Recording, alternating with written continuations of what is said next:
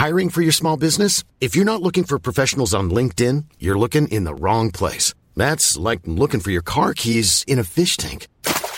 LinkedIn helps you hire professionals you can't find anywhere else, even those who aren't actively searching for a new job but might be open to the perfect role. In a given month, over 70% of LinkedIn users don't even visit other leading job sites. So start looking in the right place. With LinkedIn, you can hire professionals like a professional. Post your free job on linkedin.com slash people today.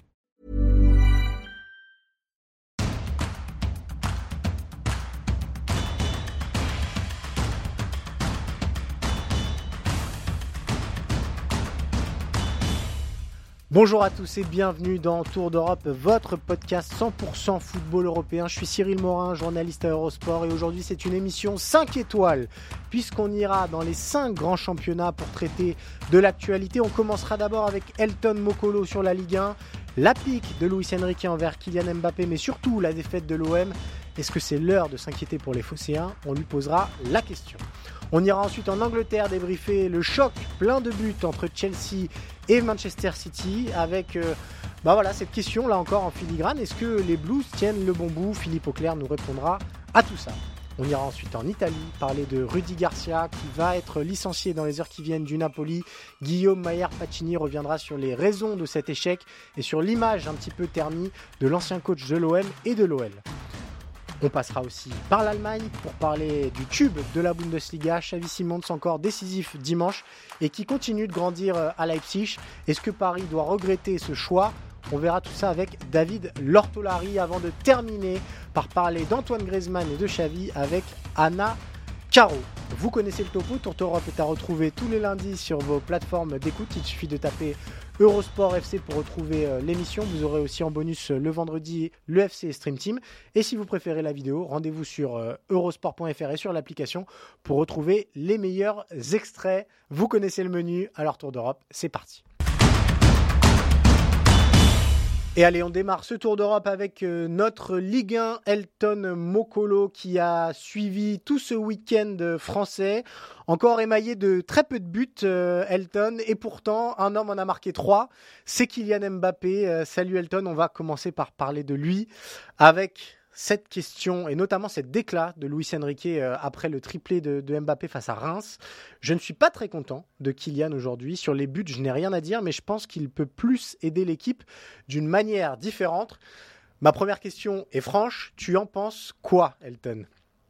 Bonjour Cyril, j'espère que tu vas bien. Alors euh, par rapport à ce que dit euh, Luis Enrique, bah, ce que j'en pense, c'est que je pense que ça englobe pas seulement le match face à Reims, mais ça englobe aussi euh, la semaine euh, en Ligue des Champions avec la défaite contre l'AC Milan. Et que la critique est beaucoup plus recevable après une victoire, après un triplé, en l'occurrence celui de Kylian Mbappé, plutôt qu'après une défaite. On sait que les sentiments, les nerfs sont à vif et donc, euh, il peut y avoir des paroles qui peuvent porter à conséquence. À partir du moment où tu as gagné 3-0, à partir du moment où tu as eu la prise de pouvoir en Ligue 1, ce qui est une première euh, cette saison, c'est un message qui sera beaucoup plus audible et c'est aussi une manière de garder Kylian Mbappé euh, sous pression parce que, en fait, il y a, je sais pas s'ils se sont concertés, mais il y a une cohérence par rapport à ce qu'avait dit Kylian Mbappé au micro de Prime Vidéo en parlant de l'importance de marquer et de bien jouer. L'un n'empêche pas l'autre. Et donc, oui, c'est pour ça que pour moi, c'est totalement en adéquation avec euh, Luis Enrique que l'on connaît depuis l'époque du FC Barcelone, où il avait ce même discours, aussi bien aussi euh, en sélection espagnole. Alors, euh, ce que soulève Luis Enrique, c'est que tout ne peut pas se résumer via les buts de Kylian Mbappé, et Dieu sait qu'ils sont nombreux cette saison, et d'ailleurs Paris n'en serait pas là sans, eux. toi, de ton point de vue d'expert, qu'est-ce qui peut faire en plus dans l'animation parisienne Kylian Mbappé? Alors déjà, avant de commencer, il faut préciser que le but pour moi est le meilleur entraîneur au monde. Et donc Kylian Mbappé, l'incarne, l'incarne totalement. Et donc c'est vrai que sur la feuille de route du PSG qui est en train de se reconstruire avec Luis Enrique, c'est vraiment très important. Mais maintenant, pour Kylian Mbappé, sa performance ne doit pas se réduire seulement au but. Je veux dire par là, on peut avoir un Kylian Mbappé beaucoup plus connecté au collectif, un Kylian Mbappé qui produise beaucoup plus en quantité et en qualité un Kylian Mbappé qui soit beaucoup plus euh, intéressant sans ballon, parce que je pense que c'est l'une de ses marges de progression. Un axe de progression pour lui, selon toi? Exactement, euh, parce qu'on a vu que avec euh, le rapport de force imposé par le Stade de Reims, il y avait peut-être aussi besoin d'avoir des courses. Si tu veux, Cyril, ça m'a fait penser à un épisode qu'on avait eu lors de la Coupe du Monde 2018, où Didier Deschamps avait pris à partie, entre guillemets, Kylian Mbappé, notamment sur cette importance de faire plus de courses. Et moi, j'ai pensé à ça après la sortie de Luis Enrique, en me disant, un Kylian Mbappé serait peut-être beaucoup plus intéressant dans cette idée de faire office de joueur d'intimidation dans le dos de la défense adverse, ce qu'il a fait en seconde période. Et les faits sont têtus, il marque comme ça sur le deuxième but, de la même manière sur le troisième but. Donc euh, dès lors qu'on a un Kylian Mbappé qui est beaucoup plus létal, qui va beaucoup plus attaquer le dos de la défense adverse, et eh ben forcément les joueurs, les défenseurs et moi en l'occurrence, on réfléchira deux fois entre guillemets avant de presser parce que c'est une menace qui est très intéressante, qui est très importante dans le dos de la défense adverse. Tu l'aimes pas trop quand il redescend justement et qui, qui se met un petit peu dans les euh, bah, les zones, euh, dans les interstices, euh, quand il essaye de faire le jeu, pour toi, c'est pas là qu'on doit voir Kylian Mbappé, ou en tout cas, c'est pas sa version la plus intéressante? Aujourd'hui, le football, c'est quelque chose de global. Alors, quand Kylian Mbappé redescend, ça doit être compensé. Mais si c'est pas compensé, ça veut dire qu'il y a un problème. Donc, ça invite au pressing, ça invite à la pression adverse. Et donc, on voit bien qu'un Kylian Mbappé, dès lors, son rôle est moins pertinent. Si encore il arrivait à générer quelque chose dès lors qu'il redescendait, qu'il y avait une certaine continuité, je dirais à la limite pas de souci. Mais dès lors que euh, Kylian Mbappé n'est pas touché et qu'en plus il arrive dans une zone qui est quand même euh, euh bien peuplée, où il y a beaucoup de densité, et eh ben forcément c'est pas quelque chose de très pertinent euh, pour Kylian Mbappé et surtout pour le PSG. Donc euh, encore une fois, il faut bien utiliser Kylian Mbappé et Kylian Mbappé doit être beaucoup plus connecté au collectif et offrir beaucoup plus de variété parce que dès lors qu'on aura un PSG prévisible, et eh ben ça va être un PSG qui sera beaucoup plus fragile. Ouais. Euh, bah, tu m'offres une belle transition, Elton, puisqu'on va parler d'une autre équipe euh, fragile, euh, une équipe qui a concédé la défaite ce dimanche à Bollard. Alors ça arrivera à d'autres équipes cette saison, on va rassurer les supporters marseillais. Il n'empêche que la défaite de l'OM fait mal aujourd'hui parce que Marseille continue sur sa lancée assez médiocre, seulement deux points pris à l'extérieur cette saison.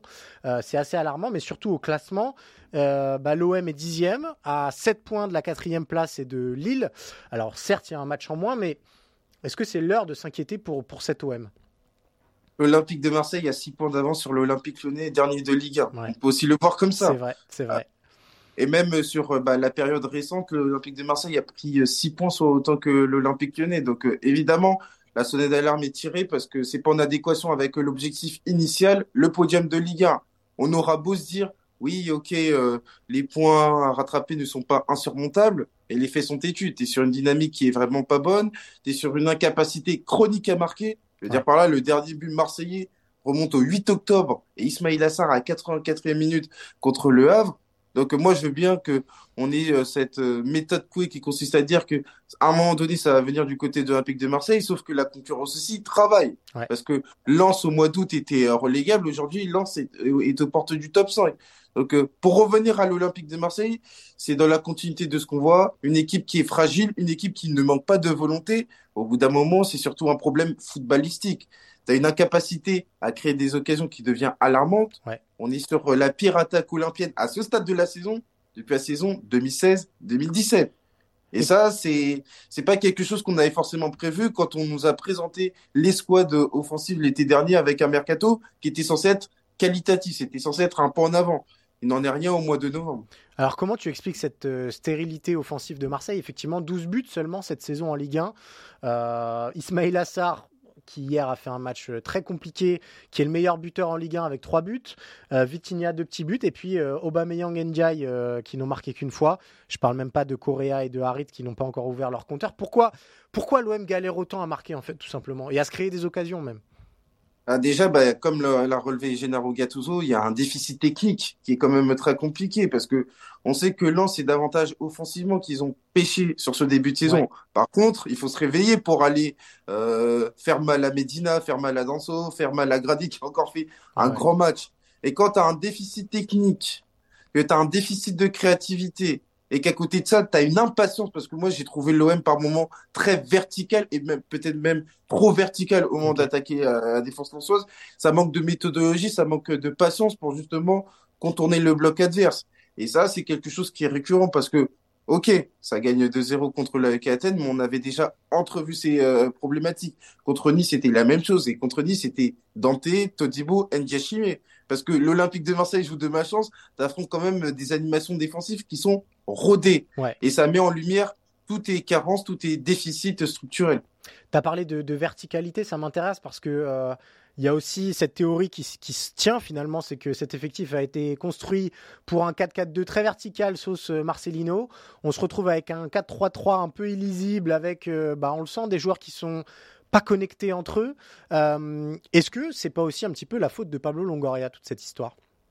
Bah, c'est vrai que là, aujourd'hui, on arrive à une tour de Babel footballistique. Quand tu regardes euh, l'Olympique de Marseille version Gennaro Gattuso, est-ce que les joueurs sont des joueurs indiqués pour le style de Gennaro Gattuso, qui se fait être beaucoup plus patient avec une conservation de balle beaucoup plus abouti que sur Marcelino, où on avait l'idée d'avoir un football euh, davantage vertical? Alors c'est vrai que la responsabilité de Pablo Longoria est engagée. Moi, dès cet été, il y avait euh, des, incohérences par rapport au profil euh, voulu par euh, Marcelino. Est-ce qu'on avait des joueurs qui étaient des joueurs idoines pour un 4K2 Je veux dire, euh, Ismail Assar, je suis pas persuadé que ça soit un joueur de 4K2. Ouais. J'étais pas persuadé qu'Iliman Ndiaye soit un joueur de 4K2 qui serait davantage dans les couloirs. Donc déjà, le mercato sur le plan offensif, poser la question parce que j'ai vraiment la sensation qu'on a davantage des joueurs d'axe il faut aussi des joueurs qui incarnent cette idée d'amplitude, qui soient capables de percuter sur les côtés. Et tu le vois bien, notamment avec l'Olympique de Marseille euh, de Gattuso. Tu es quand même en déficit sur les joueurs euh, de côté qui vont pouvoir avoir une menace qui va être très intéressante parce que au final, tu arrives sur un phénomène d'entonnoir. Et ce phénomène d'entonnoir a servi les intérêts de Nice, a servi les intérêts de Lens, qui s'épanouissent dans cette idée de mettre justement cette densité à l'intérieur du jeu et d'être beaucoup plus euh, euh, compact défensivement. Donc l'Olympique de Marseille, évidemment, il y a une carence au niveau de certains profils qui, euh, qui aideraient l'Olympique de Marseille. Et même sur le volet de l'attaquant, y a, que ce soit Aubameyang, que ce soit Vitinha qui est encore passé à côté hier, il n'y en a pas un qui arrive à tirer son épingle du jeu. L'ancienneté, le statut d'Aubameyang te ferait dire que oui, il possède une courte avance, mais à côté de ça, son rendement en Ligue 1 est insuffisant pour le joueur que doit être Pierre-Emerick Aubameyang. Tu as parlé des joueurs de côté et de cette paire euh, Vitinha-Aubameyang. Est-ce que euh, l'une des solutions, ce serait pas de se dire, bah, on va tenter de mettre Vitinha et Aubameyang qui ressemblent je ne sais pas s'ils sont complémentaires, mais en tout cas, c'est deux attaquants qui sont capables de prendre euh, la profondeur, de décrocher. Enfin voilà, c'est des, attaquants axiaux qui savent faire d'autres choses que marquer des buts. Euh, est-ce que ça peut ne pas être une solution justement de se dire, bah, mettons ces deux-là ensemble devant, quitte à ne plus faire jouer euh, des Coréas, des Ismail Assar qui sont moins en réussite en ce moment? Aujourd'hui, Cyril Gattuso est engagé dans une course à la synthèse, à savoir avoir le meilleur équilibre collectif, est-ce que cet équilibre collectif qui reste quand même fragile, je veux dire, contre la Athènes, tu gagnes 2-0, mais tu prends quand même une vingtaine de tirs, ce qui est quand même très alarmant. Paul Lopez est ton meilleur joueur. Est-ce que avoir euh, deux attaquants en sachant que tu as, un déficit de créativité, tu as un déficit technique, est-ce que c'est rendre service et à Aubameyang et à Vitinha Je veux dire par là, pour moi, la formule à deux attaquants serait vraiment plus pertinent si tu étais une équipe qui pouvait capitaliser sur un volume d'occasion conséquent. Là, à partir du moment où tu n'as pas ça, je pense que euh, aujourd'hui, tu n'es pas assez mature pour avoir euh, les deux attaquants et que c'est bien plus en amont. Et d'ailleurs, euh, Gattuso, il a encore dit hier soir que tu as des problèmes, notamment sur cette capacité, un, à t'installer dans le adverse et deux, à avoir notamment des joueurs qui arrivent lancés dans le dernier tiers de terrain adverse. Et donc, je suis pas sûr qu'avoir deux attaquants ensemble, je pense que les forces, si tant est qu'on parle de force aujourd'hui, elles risquent de s'annuler. Eh ben, merci beaucoup, Elton, pour ce point très complet sur euh, Kylian Mbappé, mais aussi sur euh, l'OM.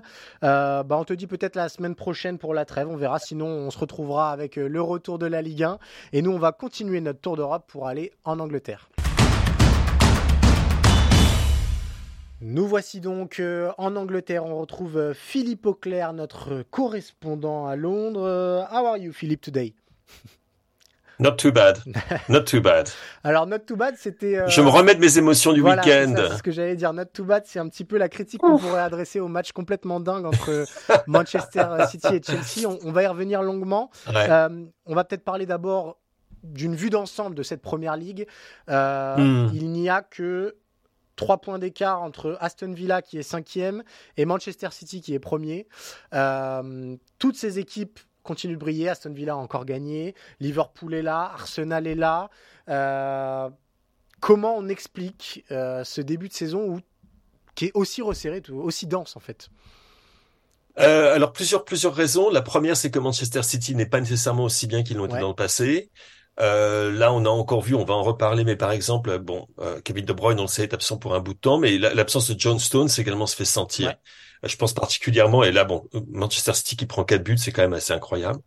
Alors, il y a ça d'une part, Manchester City qui a qui marque un un petit, non pas un temps d'arrêt, mais euh, un certain, peut-être un ralentissement dans son dans son rythme, qui est tombé face aux Wolves, qui est tombé face à Arsenal, une équipe d'Arsenal qui euh, bon gré mal gré, même si c'est pas encore totalement enthousiasmant, construit, bâti, voilà, avance, se sert du tremplin.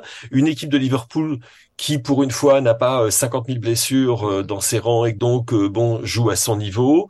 des Spurs qui certes ont perdu mais dans des conditions un petit peu particulières ce week-end, deux buts dans le temps additionnel. Il leur manquait beaucoup beaucoup de joueurs. on va pas dire non c'est fini pour je pense Postecoglou et les Spurs pas du tout. Donc Tottenham est là et puis également cet épatant Aston Villa dont on dont on va reparler je pense un peu plus tard dans dans dans ce vidéocast podcast appelez ça comme vous voudrez et qui continue de de, nous séduire semaine après semaine. Et le résultat, ben voilà, tout simplement, Manchester City étant un ton en dessous, euh, ayant déjà perdu deux matchs, ayant concédé ce nul, euh, ça resserre bien évidemment les choses par le haut, parce que c'est un nivellement par le haut, pas par le bas. La qualité du jeu, très honnêtement, est enthousiasmante en ce moment. Alors enthousiasmant, c'est aussi un terme qu'on pourrait utiliser pour euh, parler du choc de la douzième journée, ce Chelsea-Manchester City achevé sur le score dingue, on va le dire, de quatre partout. Euh, il y a eu, euh, voilà, il y a eu un peu de tout dans ce match. Est-ce que euh, déjà pour toi, c'est le, le, match de l'année pour l'instant en Première Ligue? Euh, je dirais que bon, pas, nécessairement au point de vue de l'enjeu, euh, mais au point de vue du spectacle offert, c'est certainement le plus excitant, le plus passionnant, avec des quelques buts de, de, grande qualité, des mouvements offensifs de très très grande qualité également, de part et d'autre d'ailleurs, que ce soit Chelsea ou Manchester City. Mais je crois que oui, ça va être le match référence au niveau entertainment, si on dit ça comme ça. Et c'est le genre de match sur lesquels la Première Ligue a bâti sa réputation. C'est comme le, les Liverpool Newcastle d'autrefois, les Arsenal Manchester United d'autrefois, euh, des matchs un petit peu dingues, euh, même complètement dingues dans ce cas-là, et avec des équipes qui euh, n'ont qu'une seule volonté, c'est d'aller au but, de marquer, de faire mal. Donc des équipes, ce qui est d'ailleurs une autre, je, dirais une autre des caractéristiques des cinq équipes qu'on a qu'on a citées, mm. ce sont toutes des équipes extrêmement proactives. Euh, les équipes, euh, la seule équipe de, de, de, contre entre guillemets que l'on voit dans le top 10, euh, qui, qui c'est Manchester United, j'allais dire, qui fait vraiment. Tu vois quand tu quand tu les compares à ce que font les autres du top 10, tu te dis c'est un petit peu le the odd one out, c'est-à-dire c'est c'est c'est la casse, la pièce de puzzle qui n'entre pas, tout à fait dans le puzzle. Parce que parce que bon Brighton également joue un football extrêmement euh, proactif, extrêmement euh, euh, agressif, on va dire. Et là, on a vu en effet deux équipes qui étaient au, top de leur agressivité, qui n'étaient pas parfaites. Et ça, ça aide toujours dans un match quand tu as deux équipes qui ont des, encore des petits défauts dans leur cuirasse et en face une équipe qui sait les qui sait les exploiter, qui les avait identifiés au départ, même avant le match. Je peux faire confiance à Poch et à Pep. Euh, ça, ça pourrait presque comme un dessin animé, ça. Poch and Pep. Euh, tu peux leur faire tu peux leur faire euh, confiance pour avoir identifié ces, ces, petites faiblesses auparavant. Et mon Dieu, ils ont su les exploiter avec brio et avec quelques performances individuelles exceptionnelles. Alors, on va revenir euh, sur sur Chelsea euh, dans quelques instants parce que ça nous intéresse. On tourne de autour du sujet depuis plusieurs semaines avec toi, Philippe. J'aimerais juste qu'on touche un petit mot de, Manchester City. Tu l'as signalé, quatre buts encaissés, c'est jamais anodin pour une équipe de, Pep Guardiola. Euh, comment on explique ça? Est-ce que c'est Pochettino qui avait parfaitement préparé son match ou est-ce que ça s'allie au fait que, bah, en ce moment, euh, City est moins souverain? C'est un peu des deux, j'imagine. Un petit peu des deux, mais, mais Poch, le, plan de jeu qu'il avait mis en place était quasiment parfait. Il a été exécuté également presque parfaitement par ses joueurs, ce qui montre combien au passage ces joueurs adhèrent c'est la fameuse adhésion au projet dont on parle si souvent, alors que les choses n'ont pas toujours souri à Chelsea depuis le début de la saison. On aurait pu imaginer des grommellement dans le vestiaire avec tous ces joueurs qui sont arrivés, mais non, visiblement, c'est en train de prendre. On va en reparler. Et du côté de City, euh, bon, il y a peut-être une petite erreur d'Ederson, on va dire, qui relâche ou plutôt euh, le ballon euh, que que Nicolas Jackson est là pour pousser au fond des filets. Il y a une petite perte de concentration à la défense centrale. Ederson repousse le ballon dans la zone rouge. Ok. Mais enfin bon, c'est pas c'est pas rédhibitoire. Je dirais qu'il y a aussi l'absence de John Stones, euh, qui est un joueur dont, dont Pep Guardiola d'ailleurs avait parlé euh, il y a une semaine. Et il, avait dit, je, pense que les gens sous-estiment l'importance de John Stones dans ce que fait Manchester City, parce que bien évidemment, on sait qu'il joue dans ce nouveau rôle, qui est un rôle de de faux latéral ou voire de faux défenseur central qui vient se replacer dans l'axe. Bon, un rôle éminemment guardiolin et qu'on voit d'ailleurs maintenant euh, copié un petit peu partout en Angleterre et en Europe. Mais John Stones, il a il a ce il se sent complètement à l'aise dedans. Et là, tu regardes la composition du milieu de terrain de, Manchester City. Et moi, quand j'avais vu ça au coup d'envoi, je me suis dit, bon, il y a que Rodri qui est là pour faire le boulot. Euh, je veux dire, c'est pas Akanji, euh, euh, Ruben Diaz, c'est pas eux qui vont faire le travail que John Stones faisait. Ce qui veut dire que le milieu de terrain, ils auront peut-être quelques problèmes. Ils vont peut-être laisser des espaces. On sait que Bernardo Silva est capable de faire ce genre de choses également, mais le pauvre, vieux, il court déjà 14 km par match. Il va pas lui demander de faire 28, quoi. Donc, c'est un petit peu tout ça. Euh, les absences qui se font peser, mais d'un autre côté, une équipe de Chelsea qui était parfaitement équipée pour euh, pour exploiter les petites failles ou les petites, les zones de, de, de plus grande fragilité, on va dire, de Manchester City, qui ont déjà été exploitées par d'autres cette saison, au passage. Hein, Manchester City, euh, même dans les matchs qu'ils ont remportés, ils ont parfois eu des, des, petits problèmes défensifs. Hein. Tout à fait. Euh, alors, on va passer au blues, du coup, mon cher euh, Philippe, avec une dynamique qui voilà, comptablement ne dit peut-être pas tout, mais il n'empêche sur les six derniers matchs de Première Ligue, c'est trois victoires, c'est deux nuls contre Arsenal et contre Manchester City, s'il vous plaît. Alors il y a une défaite qui fait un petit peu tâche, mais euh, comme on le disait et comme l'a très bien résumé finalement Pep Guardiola après le match, euh, peut-être que les débuts de, les résultats du début de saison n'étaient pas bons, mais il joue vraiment bien maintenant. Est-ce que la greffe est en train de prendre, tout simplement? Oui, euh, je crois qu'elle est en train de prendre. Il est en train de, de bâtir cette équipe, d'ailleurs peut-être autour de joueurs qu'on n'attendait pas nécessairement. Ouais. Euh, à savoir qu'il y a, y a des joueurs qui sont un peu plus en deçà de, ce qu'on attendait, en tout cas au niveau des, des titularisations. Euh, on revoit Raheem Sterling, par exemple, mhm. dont on se demandait est-ce qu'il a encore sa place? Euh, Ça avait pas l'air de marcher trop bien. Il faisait un peu, faisait un peu la gueule. Tu me passeras l'expression. euh, et puis, donc, puis finalement, non, les, les, choses se passent bien. Et tu regardes, tu regardes le 11 de départ. Je le regarde parce que tu m'excuseras je voudrais pas dire de bêtises, mais mais malgré tout, ce, que, ce qui est quand même assez frappant, d'abord c'est la jeunesse de cet effectif. Mm. Euh, et quand tu vois, mis à part Thiago Silva, l'éternel Thiago Silva, qui encore une fois a été bon, ce but, oh ce but, c'est c'est une merveille de d'appel, une merveille de course et le, ballon, euh, la tête qui fait derrière. Mais quand tu vois, euh, euh, les gens par exemple avaient des, des doutes sur Marco Corella. Ouais. Moi, je me souviens très bien, début de saison, lorsque Pochettino l'utilisait, j'en disais Cucurella, il n'a pas le niveau. Tu vois le match qu'il fait hier, mais tu te dis, attention, oui, on, retrouve le Cucurella euh, de Brighton, celui qui avait euh, tellement impressionné. Et euh, tu, tu, tu, vois une équipe qui aussi, je pense, s'est trouvé un patron. et ce patron, on l'attendait pas du tout. Et ce patron, c'est Cole Palmer. Je pense que il crève l'écran. Il crève l'écran. Euh, je crois qu'on peut on peut dire peut-être un peu plus de, de ce, de ce jeune joueur qui n'a que 21 ans. Encore un jeune milieu de terrain offensif euh, anglais euh, qui sont en train de nous préparer justement un milieu de terrain pour l'Euro 2024 et puis pour la Coupe du Monde de 2026. C'est de la dinguerie quoi. C'est de la dinguerie, hein, parce que t'as as Jude Bellingham et Declan Rice pour faire le boulot, puis devant, euh, alors là t'as le choix entre quoi, 4, 5, 6 joueurs, et ce Cole Palmer, ce gaucher qui était depuis la, depuis l'âge de 8 ans à Manchester City, il était tout près de percer dans le 11 de, de Pep Guardiola. Je dis bien tout près, parce qu'en fait, il était une espèce de... Euh, il n'était pas une doublure, on, peut dire une triplure, on va le dire.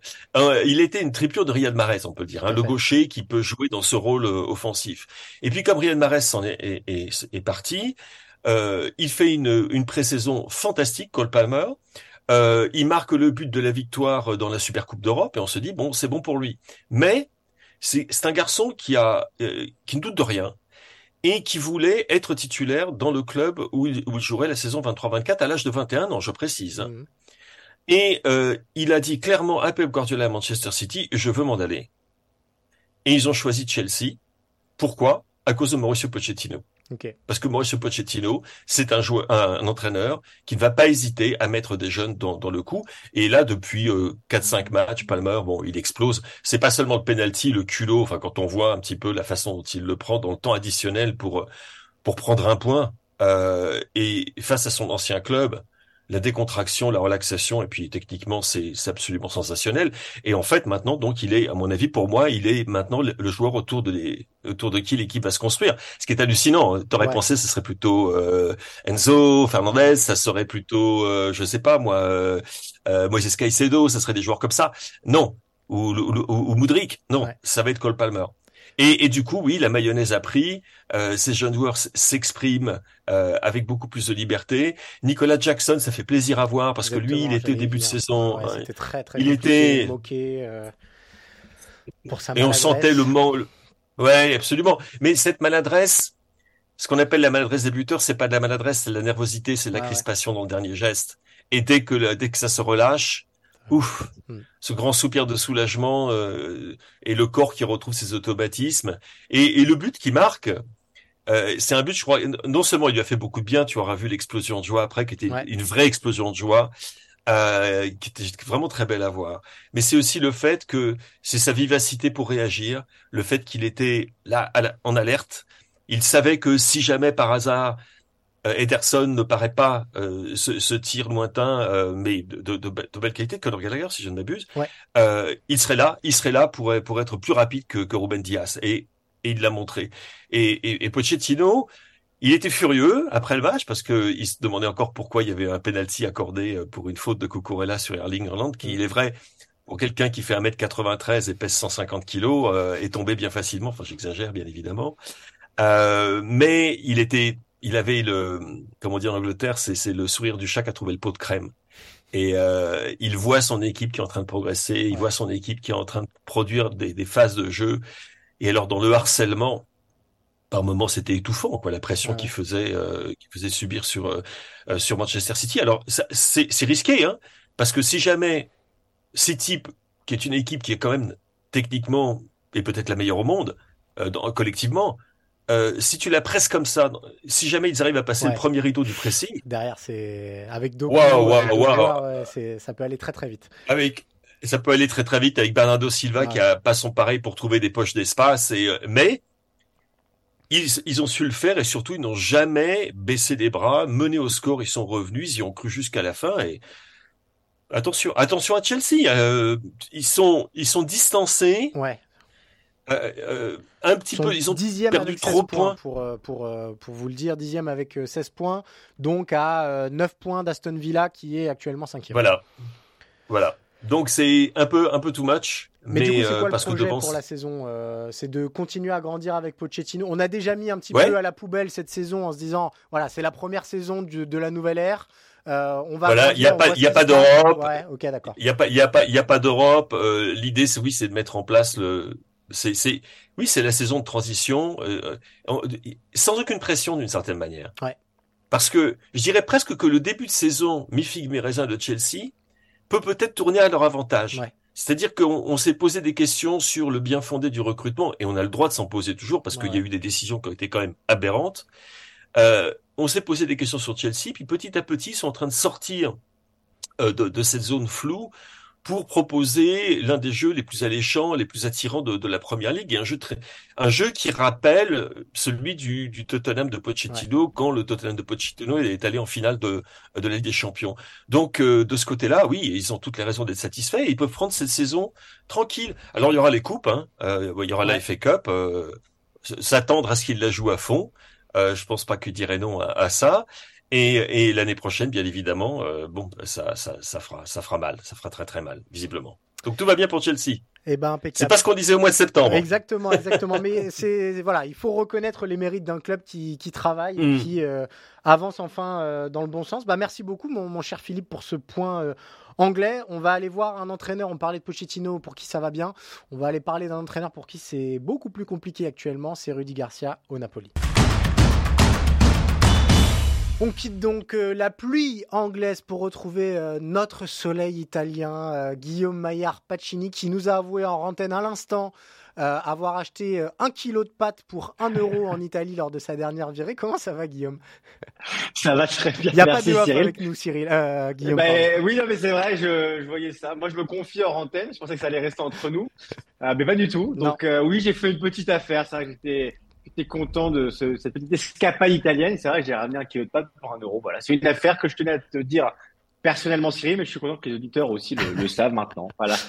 Euh, alors, mon cher Guillaume, le bilan euh, italien, bah, on va pas tourner autour du pot, on va surtout parler de Rudy Garcia euh, dans, cette, dans ce Tour d'Europe. Avant ça, peut-être une petite image que tu as envie de nous soumettre de, ce week-end de Serie A? Bah, Un chiffre, Cyril, c'est 56,08 mètres. C'est la distance du but de Federico Di Marco hier euh, lors de Inter Frosinone, un but incroyable, euh, vraiment une frappe du, milieu de terrain hallucinante euh, qui a permis à l'Inter d'ouvrir le score. Mais voilà, ça restera l'une des images du week-end avec celle dont on va parler d'ici peu. Mais ce sera peut-être Cyril l'un des buts de l'année. Hein. Rendez-vous rendez l'année prochaine parce que vraiment ce but-là, il a été ouais, exceptionnel de la part de, de Federico Di Marco. Et ça permet à l'Inter d'être leader, si je ne m'abuse. Bien sûr, exactement, leader. Euh, devant la Juve, Cyril. On en parlera d'ici 15 jours parce qu'à la, à la reprise de, de, de la traite internationale, il y aura un Juve Inter. Euh, deux points d'écart qui s'annonce euh, exceptionnel. Ok, ah, il nous vend bien son produit. En plus, il est, il est ah, toujours, évidemment, toujours. Alors, mon cher Guillaume, euh, L'aventure semble toucher à sa fin pour Rudy Garcia euh, au Napoli. Alors, ce n'est pas encore officiel, mais c'est tellement officieux que c'en est presque officiel, on a envie de dire. Euh, Rudy Garcia va être débarqué ce lundi de son poste euh, d'entraîneur du Napoli. une défaite dimanche qui, bah, qui fait mal à domicile. Sans Xvaraxila qui était sur le banc. Son bilan à Naples, à Rudy Garcia, il n'est pas catastrophique. Euh, même s'il a récupéré un champion d'Italie en titre, euh, le Napoli est quatrième de Serie A, si je ne dis pas de bêtises. Il est encore deuxième de sa poule en, Ligue des Champions et en position de se qualifier. Alors, il tournait à 1,75 points par match, qui est quand même pas suffisant. Mais comment on explique que ce soit terminé aussi rapidement, j'ai envie de dire? Écoute, l'aventure a duré 16 matchs, Cyril. 8 victoires, 4 nuls, 4 défaites, compétitions confondues. Honnêtement, on a souvent parlé avec toi dans, dans Tour d'Europe. C'était une aventure vraiment qui était. J'ai pas envie de dire qu'il était baisé d'avance, mais si tu veux, Rudy Garcia a quand même eu ce courage-là. Voilà, c'était un peu un traquenard quand même d'aller prendre Exactement, bien sûr. Euh, bien sûr. Évidemment, on prend une belle équipe qui sort d'un magnifique titre de champion, mais ça sentait un petit peu le mauvais plan. Mais bien sûr, mais il remplace Paletti qui est devenu là-bas forcément un dieu vivant après avoir gagné le titre, Cyril, après une saison exceptionnelle. C'était incroyable. Euh, l'année dernière, le Napoli marchait sur l'eau en, Serie A, tout l'a réussi.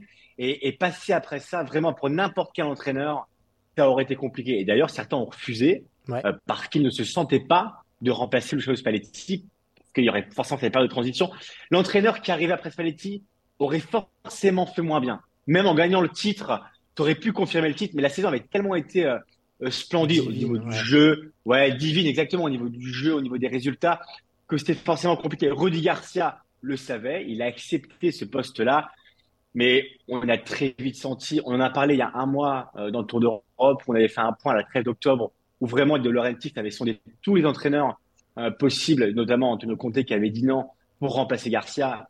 Finalement, ce n'était pas fait, mais on sentait bien que dès qu'il y avait un mauvais résultat, dès que la prestation n'était pas bonne, il y avait comme une pression déjà médiatique, euh, parce qu'à Naples, voilà, Rudy Garcia, très vite, ça a été, ça a été compliqué même avec les médias, euh, avec les supporters. il y a vraiment une colère et des sifflets envers évidemment l'équipe, mais envers le Garcia parce que tu le sais, quand les résultats vont pas, c'est forcément l'entraîneur qui prend ses premiers fusibles. Et, et De Laurentiis, qui hier, Cyril, de, voilà, j'ai, feuilleté un peu la presse, Cyril, parce que je travaille quand même en amont de cette émission. J'ai feuilleté la presse et c'est vrai que de ce qui a filtré, c'est que De Laurentiis, hier, à la mi-temps, il est dans le vestiaire, ouais. Ouais, et le vestiaire, il a court-circuité Garcia. Euh, c'est-à-dire qu'il est rentré dans le vestiaire, il a fait son discours à lui avant l'entraîneur à la mi-temps, euh, ce qui a provoqué visiblement la surprise des joueurs et l'étonnement.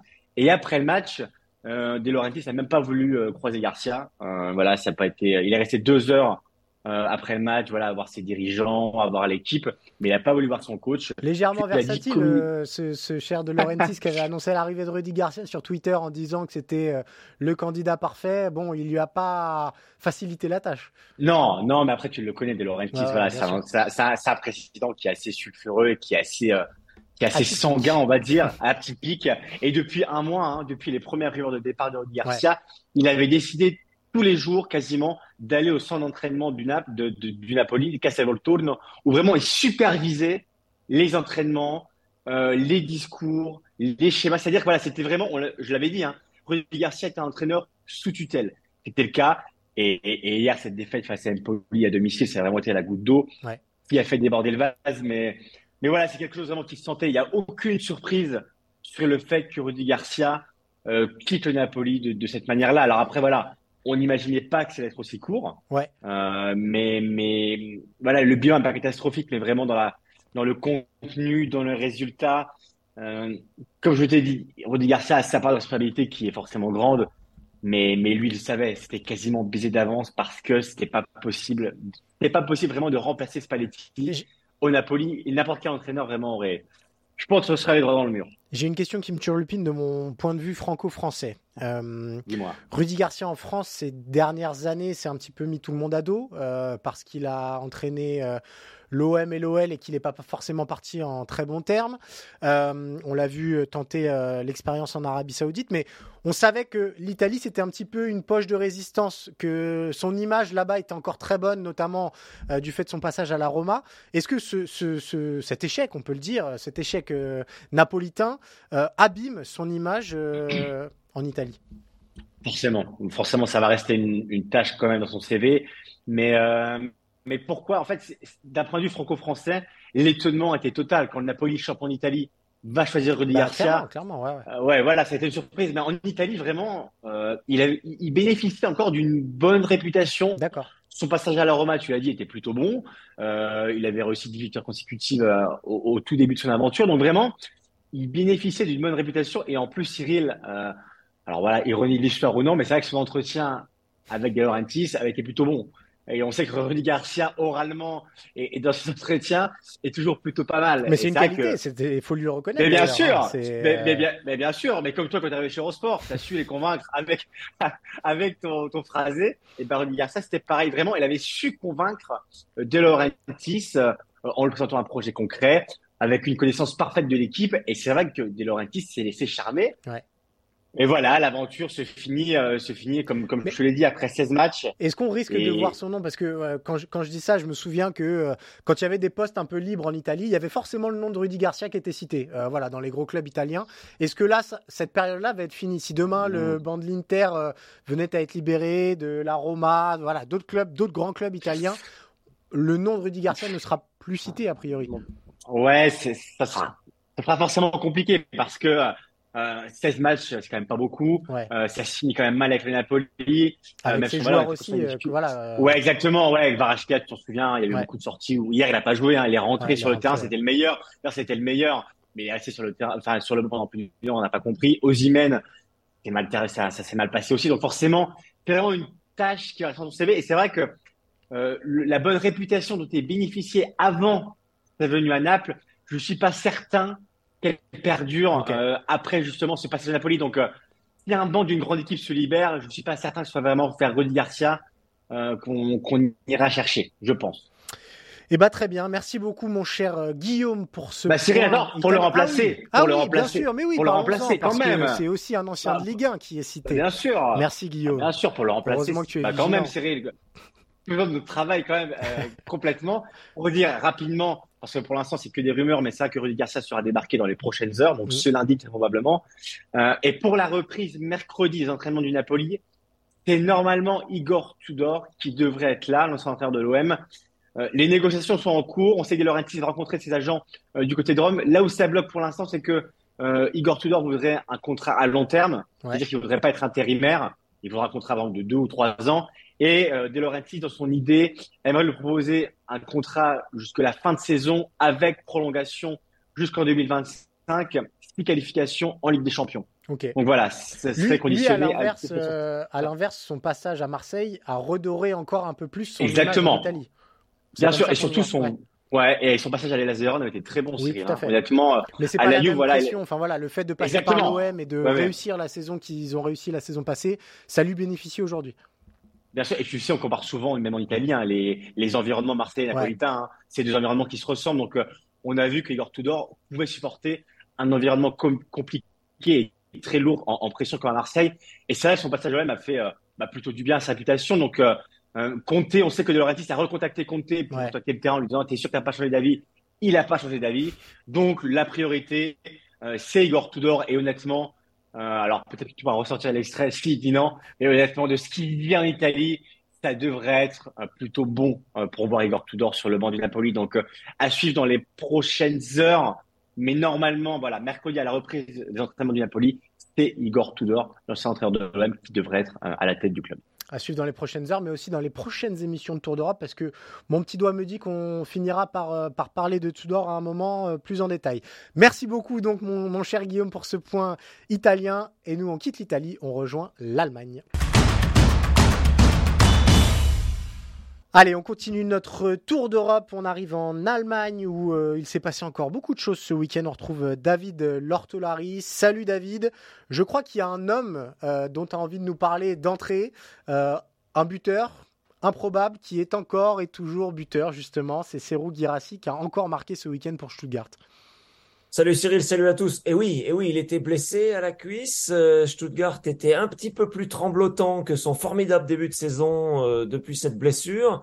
Serou Girassi était remplaçant pour son retour dans ce match pour Stuttgart. Il est entré en cours de seconde période et il a marqué un but décisif pour Stuttgart, son 15e de la saison. Alors évidemment, c'est un peu éclipsé par le, les records de Harry Kane avec le FC Bayern, mais Serou Girassi, 15 euh, buts, ça veut dire qu'il est au-delà d'un but par match et c'est pour Stuttgart euh, une mascotte incroyable. Ça explique très largement, même si c'est pas la seule explication bien sûr, ça explique très largement que Stuttgart soit dans les quatre premiers aujourd'hui.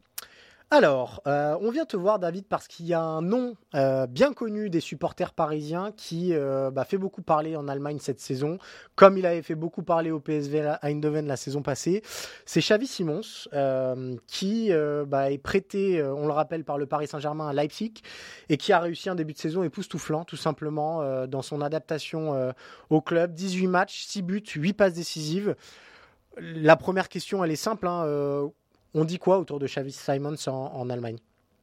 Ah ben c'est le c'est le Leistungsträger, c'est le porteur de performance euh, à Leipzig en ce moment très clairement. Donc c'est un joueur de, de 20 ans qui a les frêles épaules, mais qui a surtout euh, une insouciance euh, dans le bon sens du terme qui fait que comme hier sur ce formidable but à l'entrée de la surface, c'est presque ça spécial maintenant. Hein, c'est oui, enroulé.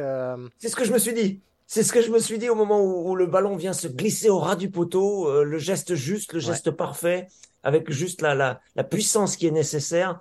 Euh, le porteur de performance, alors il n'est pas tout seul dans cette équipe de Leipzig, il y a un gros savoir-faire sur le recrutement, sur le, les talents, sur le, la capacité à, à former une équipe très vite chaque fois que des joueurs s'en vont, et Dieu sait s'il y a des joueurs qui s'en vont chaque saison de, de Leipzig, mais euh, de, de, la galaxie RB. Mais, euh, mais oui, oui, c'est vraiment le joueur qui aujourd'hui euh, bah, fait la différence. il a ouvert le score hier dans un match difficile contre un adversaire difficile. Fribourg, c'est jamais facile de se dépêtrer de, de ce collectif, et c'est lui qui fait la différence. il me rappelle Christopher Nkunku dans d'autres qualités, mais simplement pour vous dire que euh, Cyril, c'est un joueur qui arrive, qui a pas de, qui se pose pas trop de questions et qui délivre ses performances euh, semaine après semaine. Leipzig a connu un petit creux avec une élimination en coupe, je crois que c'était contre Wolfsburg, une défaite aussi en, championnat qui a qui a mis un petit coup d'arrêt. Et hop, on redémarre juste derrière sans se poser tellement de questions, comme je disais. Il y a une très bonne intégration pour lui. Il y a euh, cette, cet instinct qui fait qu'il va débloquer des situations parfois compliquées. Et puis, il y a aussi cette relation avec les autres. Il faut dire un mot de Loïs Openda qui, est, devant lui et qui vient du championnat de France. Et puis, euh, voilà, c'est cette capacité, c'est pour ça que j'évoque Nkunku, cette capacité à se fondre dans un collectif très vite en quelques semaines et à performer de telle sorte que RB Leipzig continue d'avoir pour objectif une qualification en Ligue des Champions en fin de saison. Comme toujours ces derniers temps, n'oublions pas que cette équipe fait tout très bien, très vite elle a mis euh, une dizaine d'années à monter de la 7 division aux places européennes. Tu, parlais de la spécificité du recrutement euh, à Leipzig.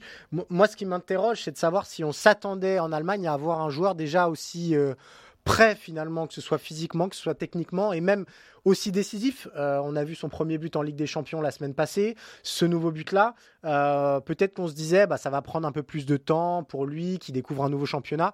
Que ça soit aussi rapide, est-ce que c'est un motif de surprise? Alors c'est des sorciers, c'est des magiciens à Leipzig, donc euh, ils ont, ils ont. Non mais ce que je veux dire, c'est pas la première fois qu'ils nous ont, euh, qu'ils nous ont concocté des joueurs qui réussissent.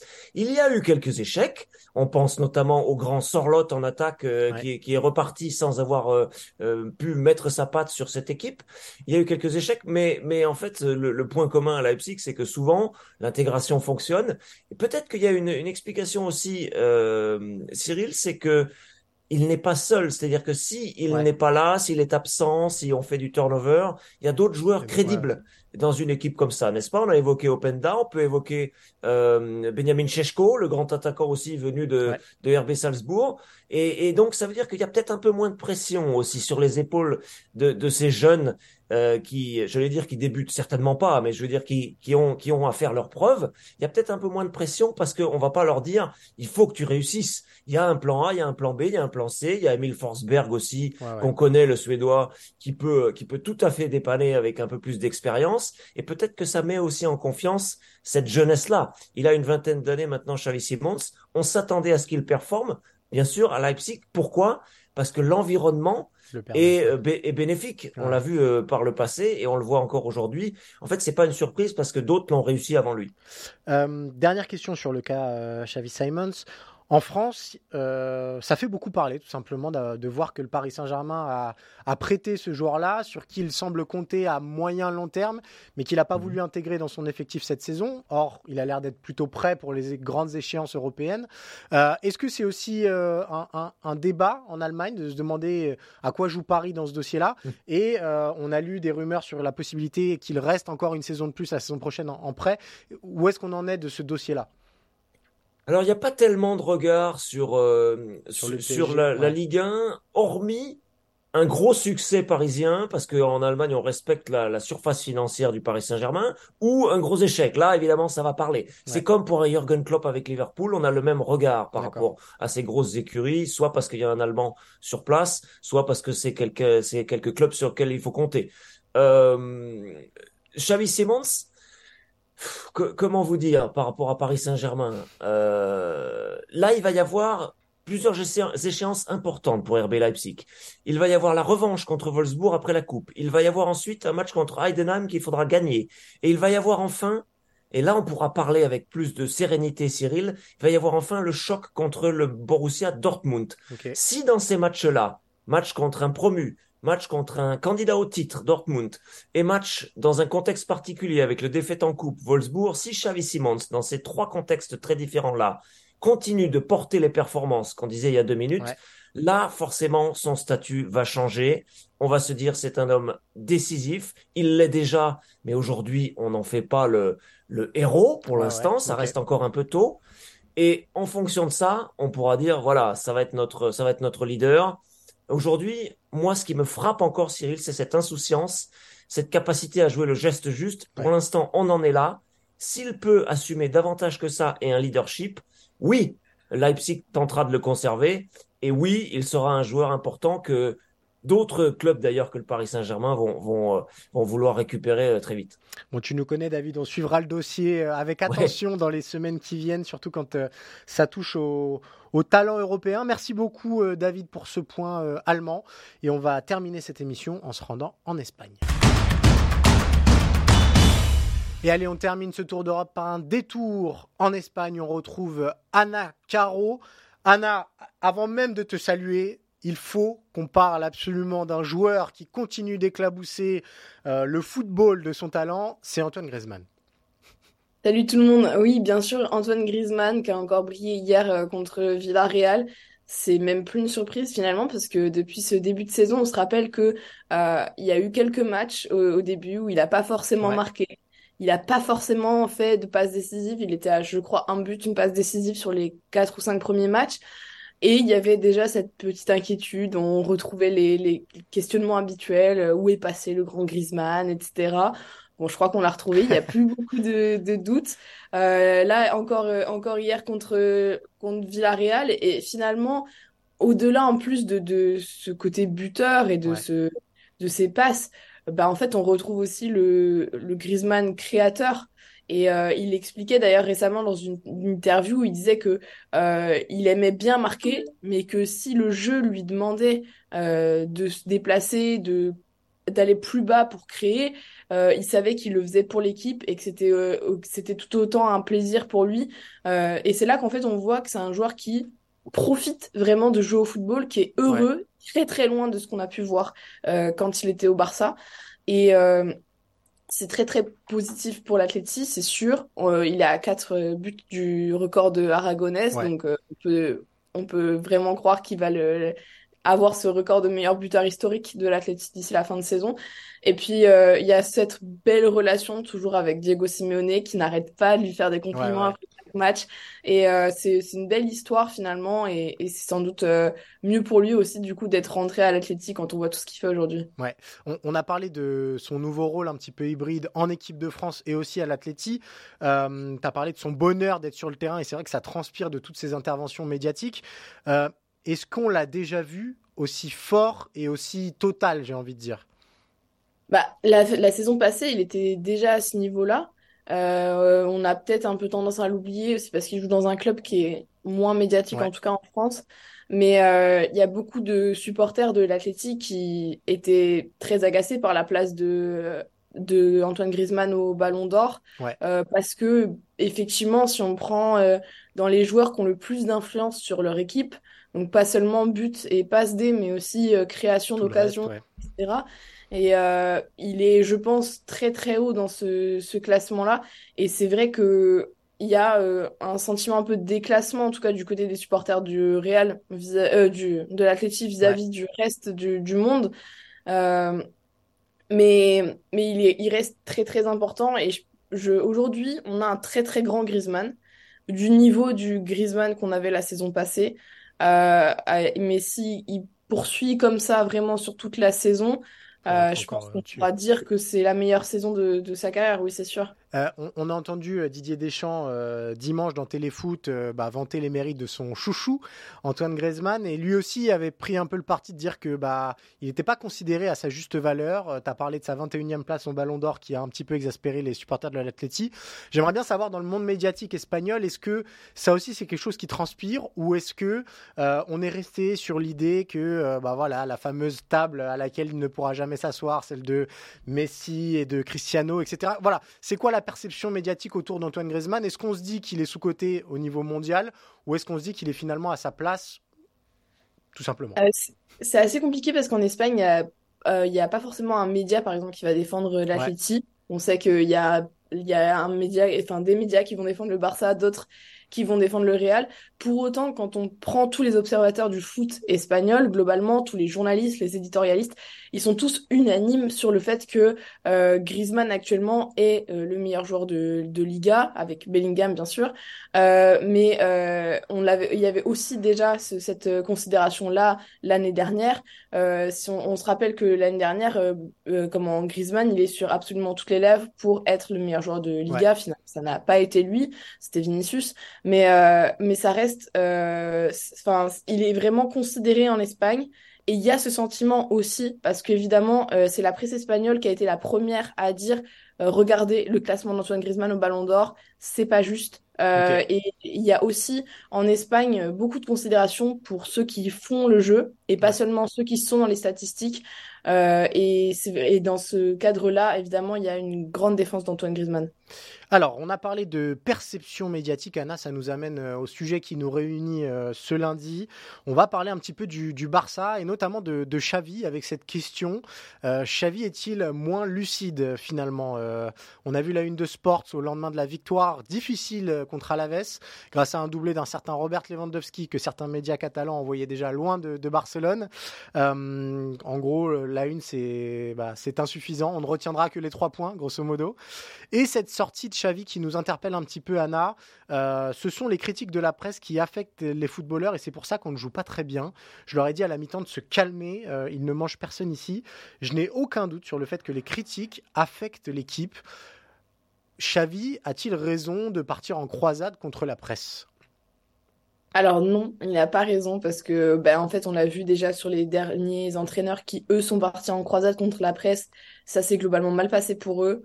Et ça a été compliqué ensuite aussi de faire passer leurs idées à travers les conférences de presse, etc.